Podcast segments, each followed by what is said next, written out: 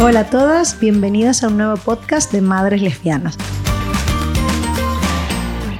Hoy me encuentro en una clínica que es muy especial para mí y me encuentro con dos personas. Hoy van a participar dos mujeres muy profesionales en nuestro podcast. Por un lado tenemos a María Villa, que es técnica del laboratorio y auxiliar de enfermería, y por otro lado una persona que yo le tengo un cariño muy especial, porque fue la que me puso el embrión del que nació mi hijo Nicolás.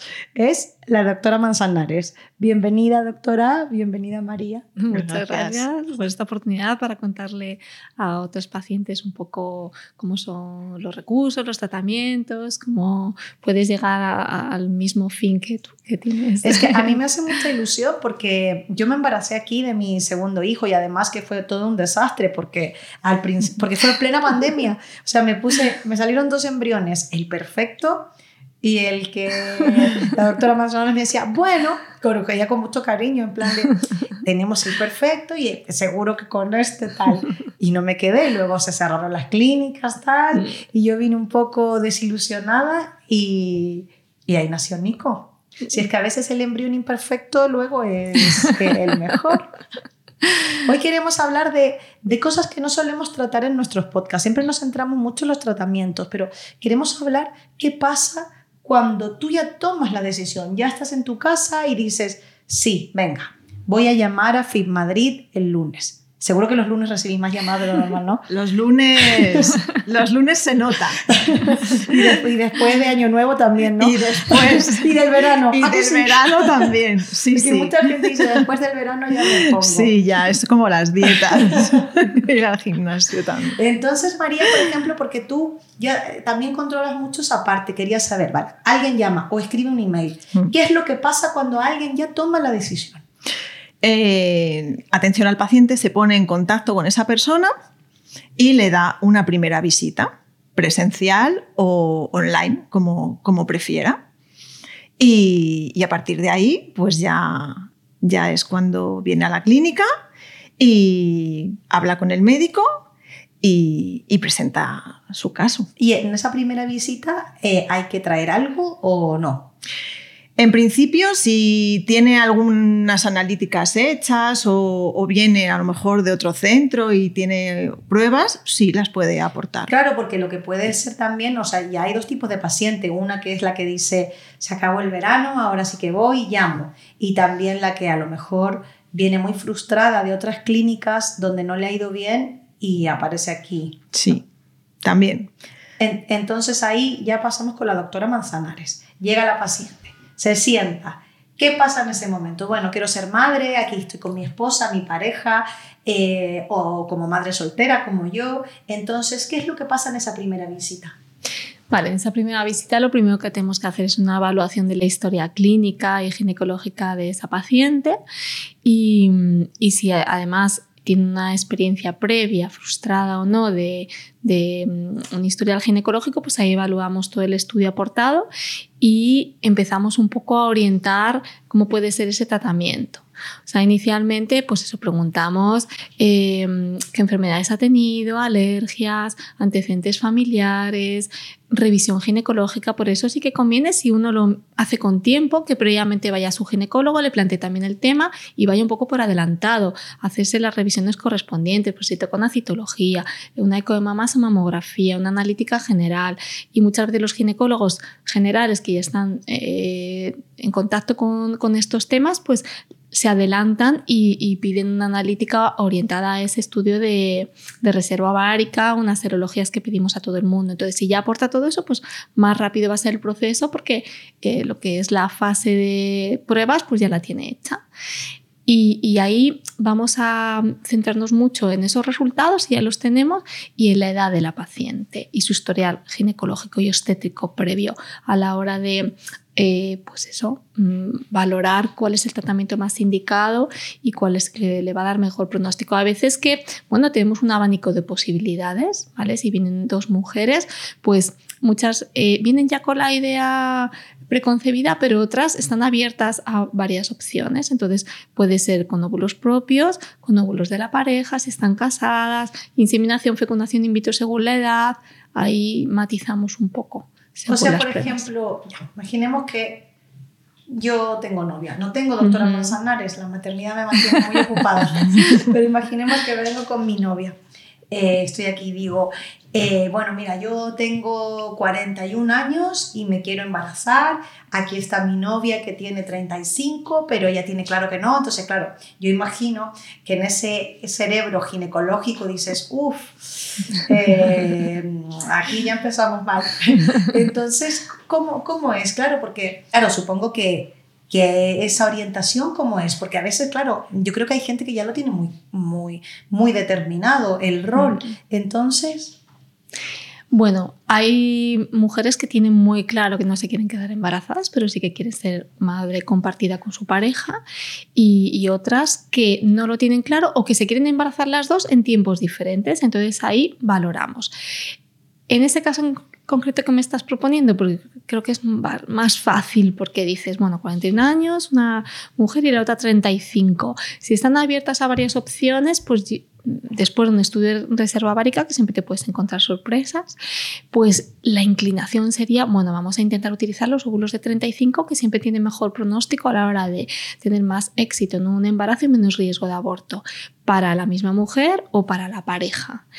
Pero lo difícil viene cuando las dos son más o menos con la misma edad y les da un poco igual quién se embaraza primero. Entonces ahí tenemos que eh, profundizar un poquito más en ese estudio de reserva várica, valorar la hormona antimuleriana, hacer una ecografía para eh, realizar un recuento de, folículos y ahí decidir quién es la que mejor pronóstico podría tener a la hora de aportar esos ovocitos. ¿Y qué pasa, por ejemplo, si una tiene mejor reserva ovárica, pero la otra tiene mejor calidad de los ovocitos? Es que la calidad de los ovocitos no se sabe a priori con un estudio de reserva ovárica, ah, porque tú puedes valorar eh, esa hormona antimuleriana, pero la hormona antimuleriana te va a predecir un poco lo que puede ser una respuesta a una estimulación. La hormona antimuleriana solamente eh, se correlaciona con un recuento de óvulos, pero la calidad de ese ovocito no la sabes hasta que no salen esos óvulos al laboratorio y los biólogos miran qué calidad tiene, qué morfología eh, aporta y luego qué funcionalidad eh, desarrollan en función de eh, esa evolución embrionaria cuando se dé el caso y tengamos esos embriones en el laboratorio desarrollándose, ahí valoramos su calidad y, si llegan ese día quinto. Entonces, claro, a priori mm, a no ser que esa paciente haya tenido un historial de abortos de repetición o, que ya se haya hecho alguna punción ovárica previa y se haya visto una mala calidad morfológica de los ovocitos, solo con un estudio de reserva ovárica no se sabe qué calidad tiene ese ovocito y cómo va, qué tipo de embriones va a generar. Entonces, en esta primera visita, mi pareja y yo nos vamos ya con la claridad un poco de qué tratamiento es más adecuado y cuál de las dos puede llevar mejor un embarazo, ¿no? Si ya en esa primera visita se aporta la hormona antimuleriana de ambas, se sale ya con la ecografía hecha, ahí podemos un poco orientar hacia cuál de las dos. A veces puede pasar que cualquiera de las dos pueda ser y que no haya una diferencia importante en cuanto a esa posible respuesta a la estimulación. Entonces ya ellas tendrán que decidir quién es la primera o, en embarazarse con óvulos propios o se hace el método ropa, cómo lo van a plantear. Vale, perfecto. Entonces María, ya pasamos a ti.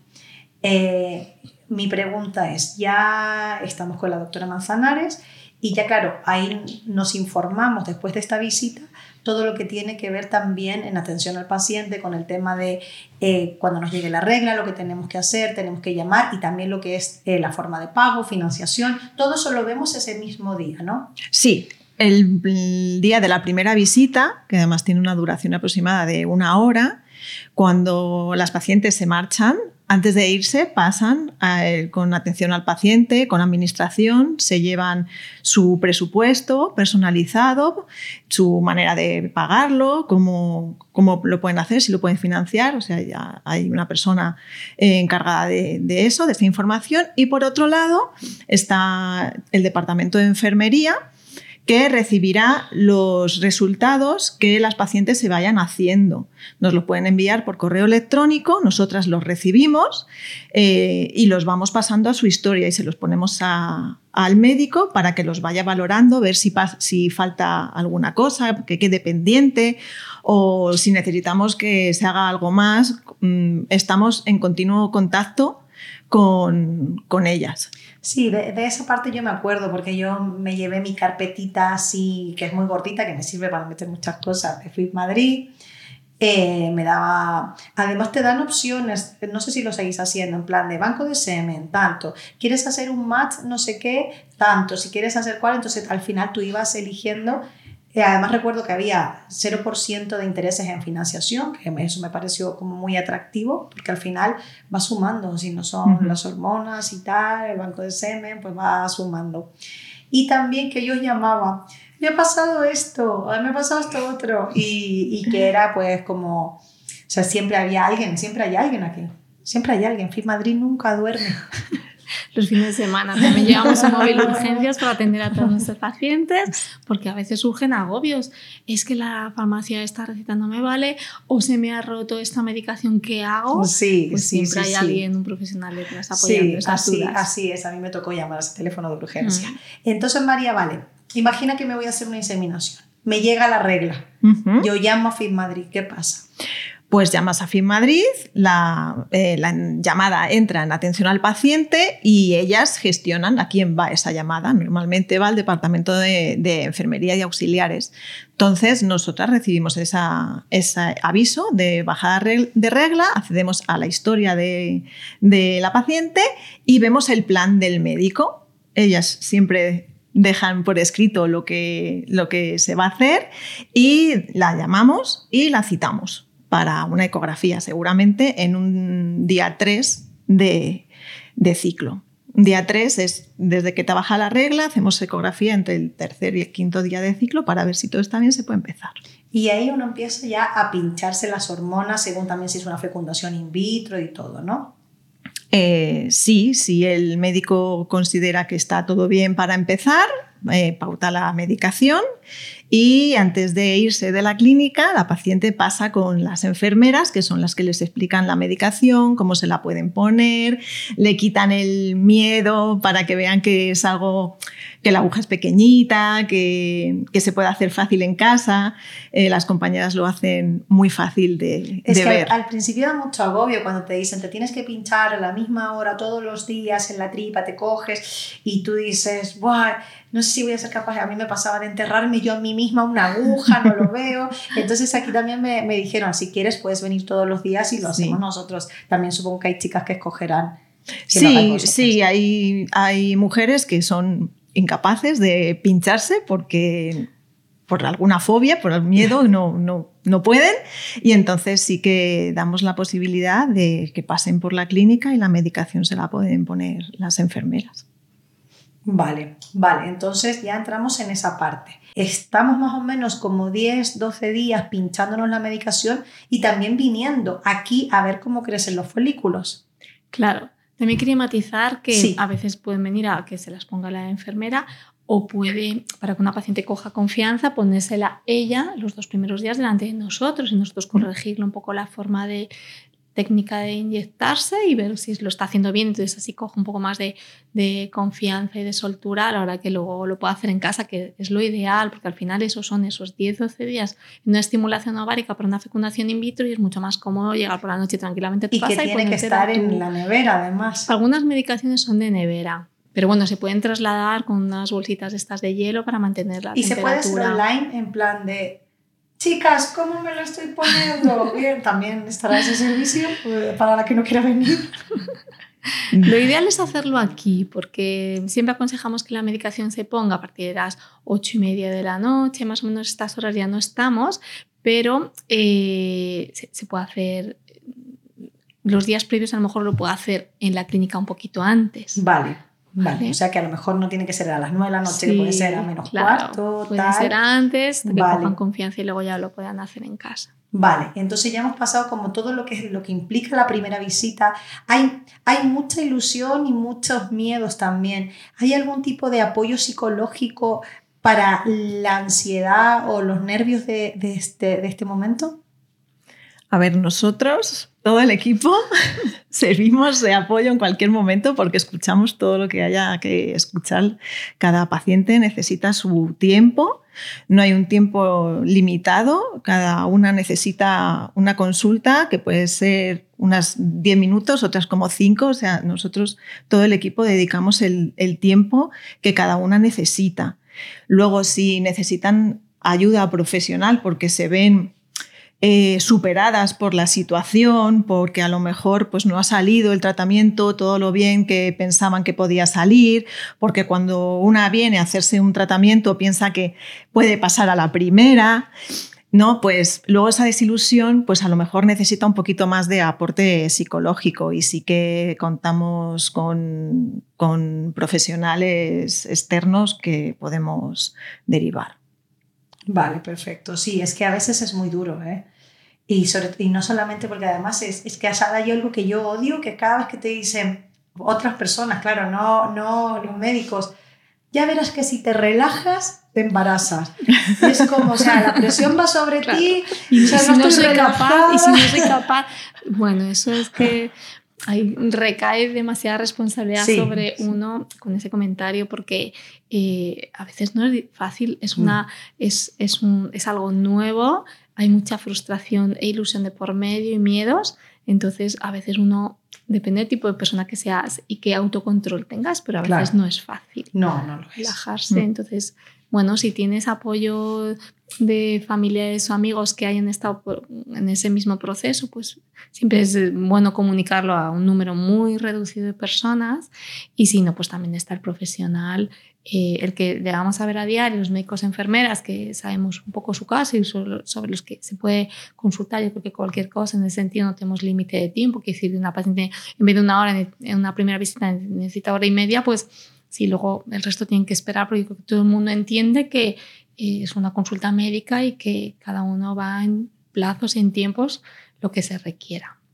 Y luego eso es atención telefónica que, que por eso tenemos un tiempo de teléfono y gente dedicada solamente al teléfono, para intentar eso, que una paciente se encuentre acompañada en todo el proceso, porque luego todos somos conscientes de que puede pasar cualquier cosa, ir bien o mal, mm. pero que por lo menos ese acompañamiento exista y esa sensación de que estoy completamente informada y que todas las profesionales, profesionales que están conmigo están en mi mismo tren y, y luchando por mi objetivo. Tengo la impresión de que muchas de las chicas que vienen por primera vez eh, lo que buscan directamente es una inseminación, ¿no? Porque claro, se supone que las mujeres lesbianas no tenemos a priori problemas para concebir, entonces es, como además lo más fácil, eh, también lo más económico, es así, ¿no? Sí. Vale. Y la inseminación con semen de donante, esto es algo que, que nos llegan muchas preguntas.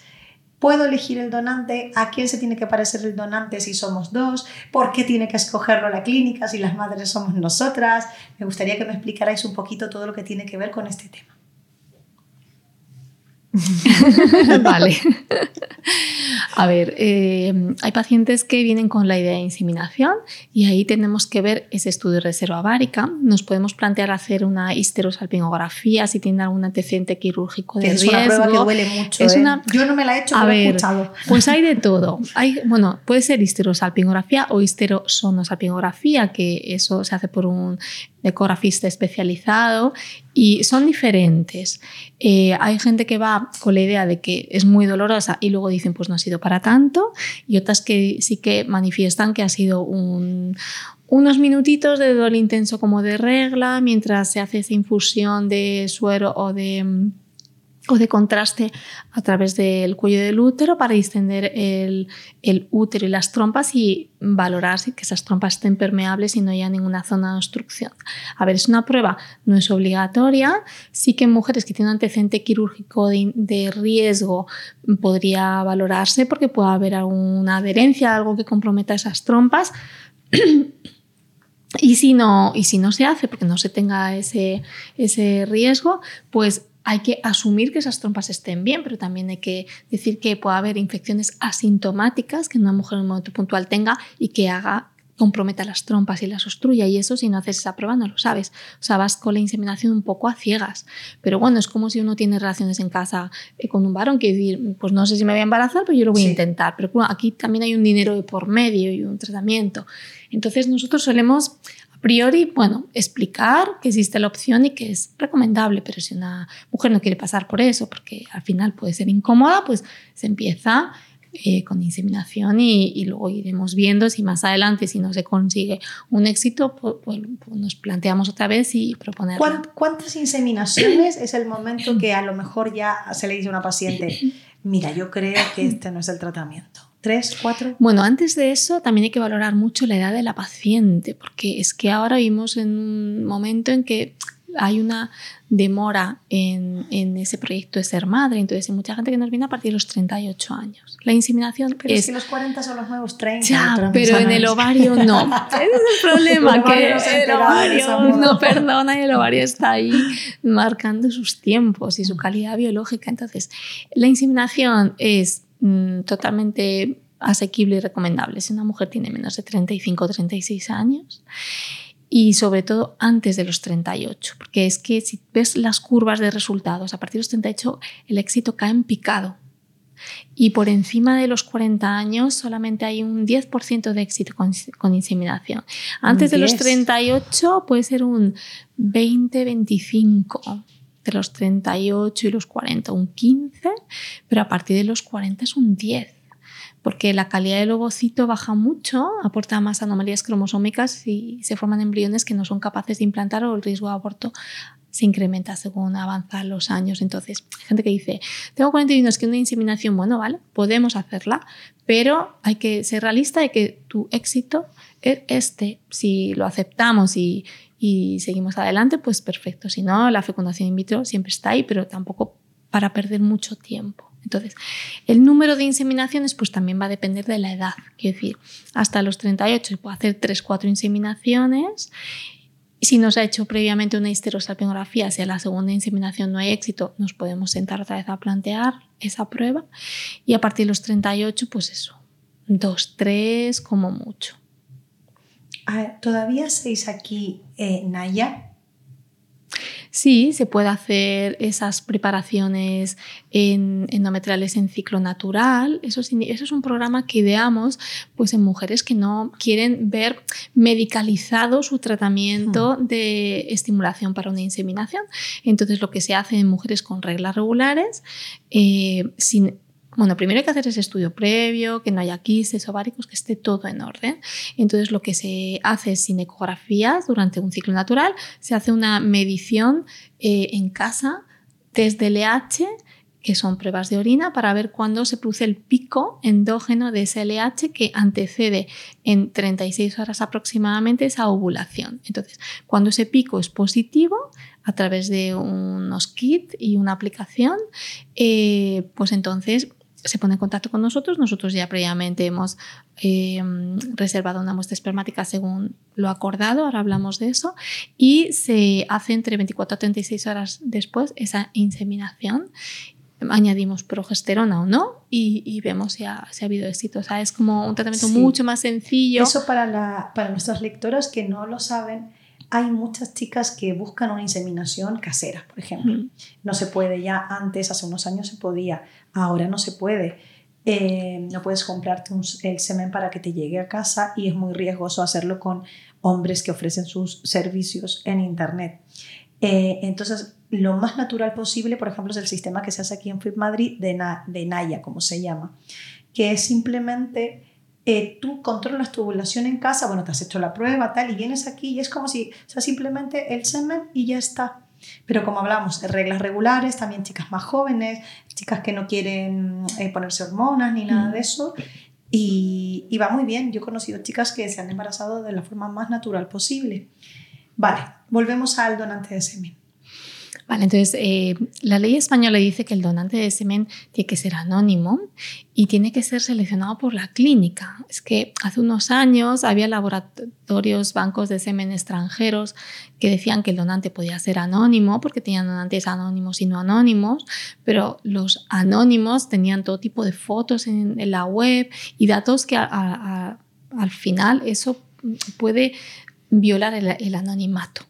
¿No? O sea, se puede. Entonces, eso en España está prohibido, un decreto, eh, una recomendación, y, es la clínica la, que tiene que elegir el donante, ya sea habitualmente los bancos españoles que trabajan fenomenal, llevan años haciendo selección de donantes y estudios, o en bancos extranjeros y las características físicas del donante que queremos seleccionar son tan diferentes que a lo mejor en España no se puede encontrar, porque también los bancos extranjeros son más costosos, pero lo elige la clínica dentro de esos, de esos donantes que de verdad son anónimos y que se adhieren a la ley española. Entonces, eh, ese donante ha pasado previamente por un proceso de selección del banco de semen, tienen que ser personas sanas, no tienen ninguna enfermedad, nada genético transmisible que se sepa, eh, menores de 50 años, tener muestras espermáticas de buena calidad.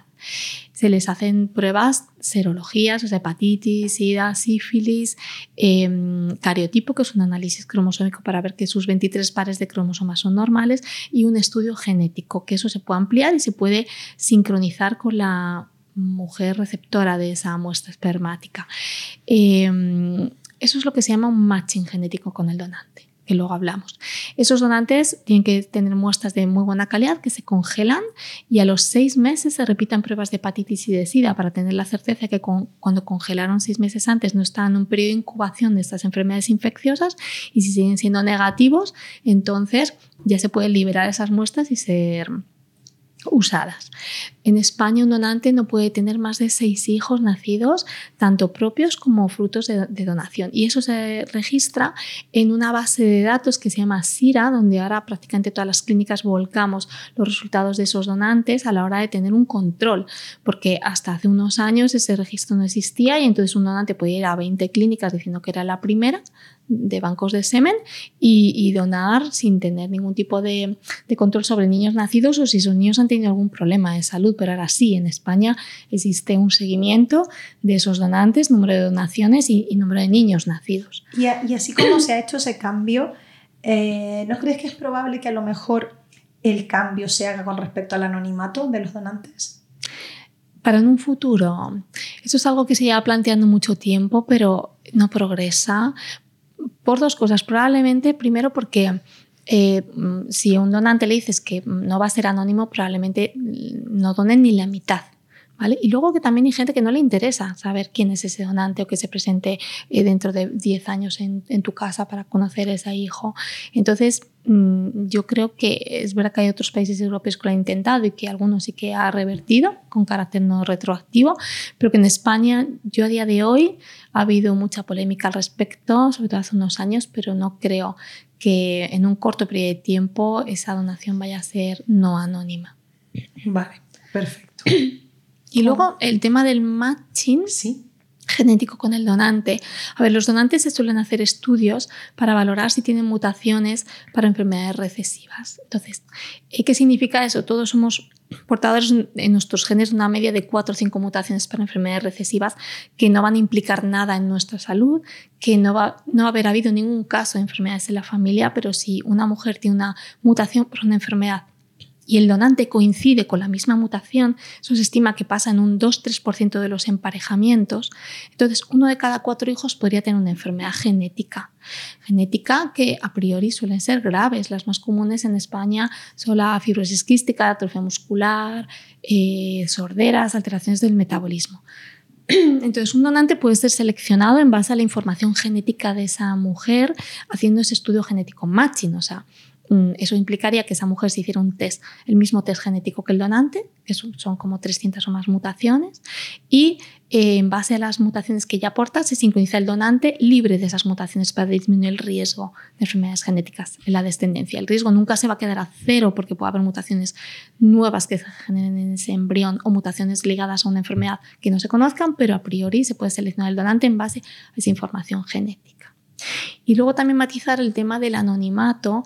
Como digo, en España es anónimo, la, anónima la donación, pero eh, siempre yo intento transmitir que ese anonimato no se garantiza 100%, porque ahora mismo hay test eh, genéticos que se cuelgan, que se, que, se compran en Amazon, en páginas públicas, para eh, hacerte un GES, un test, para ver si puedes encontrar familiares lejanos. Es decir, hay en las mujeres lesbianas eh, o solteras, ese niño va a saber que su donante, su padre es un donante. Entonces, si en un futuro se empeña y se propone encontrar ese donante, pues si las coincidencias se dan, eh, se podría dar la casualidad de que un hijo o un familiar de ese donante, ese donante cuelgue su información genética en esa página pública y se llegue, y se llegue a, tener un contacto y tirando del hilo poder conocer esa donante. Que eso hace unos años era totalmente impensable, pero en Estados Unidos ya ha pasado y, y por eso esa posibilidad remota existe. Pero bueno, en principio asumible, pero todo el mundo tiene que saber que esa opción está ahí. Sí, yo me lo planteo muchas veces. ¿eh? Yo digo, bueno, el donante es anónimo, pero en algún momento puede ser que lo conozcamos y es que al final todo avanza mucho. Bueno, quiero agradeceros este primer podcast de una serie de cuatro podcasts donde iremos tocando temas relacionados a la maternidad lésbica eh, de forma mucho más profunda. Aquí me ha parecido muy interesante que abordáramos lo que es la primera visita, porque hay muchas ilusiones, muchas expectativas y a veces mucho desconocimiento de qué digo, qué llevo, eh, cómo lo hacemos. Hablamos previamente, hablamos con nuestra médica. Eh, y eso es muy importante también, también saber lo que tiene que ver con a ver, reconocer la edad que, que, se tiene, mirar la fertilidad y según eso también tomar decisiones que nos pueden hacer ahorrar dinero y tiempo. Entonces os agradezco mucho este primer podcast y ya nos vemos en el segundo. Muy bien, gracias, a vosotros. Hasta luego. Adiós. Adiós.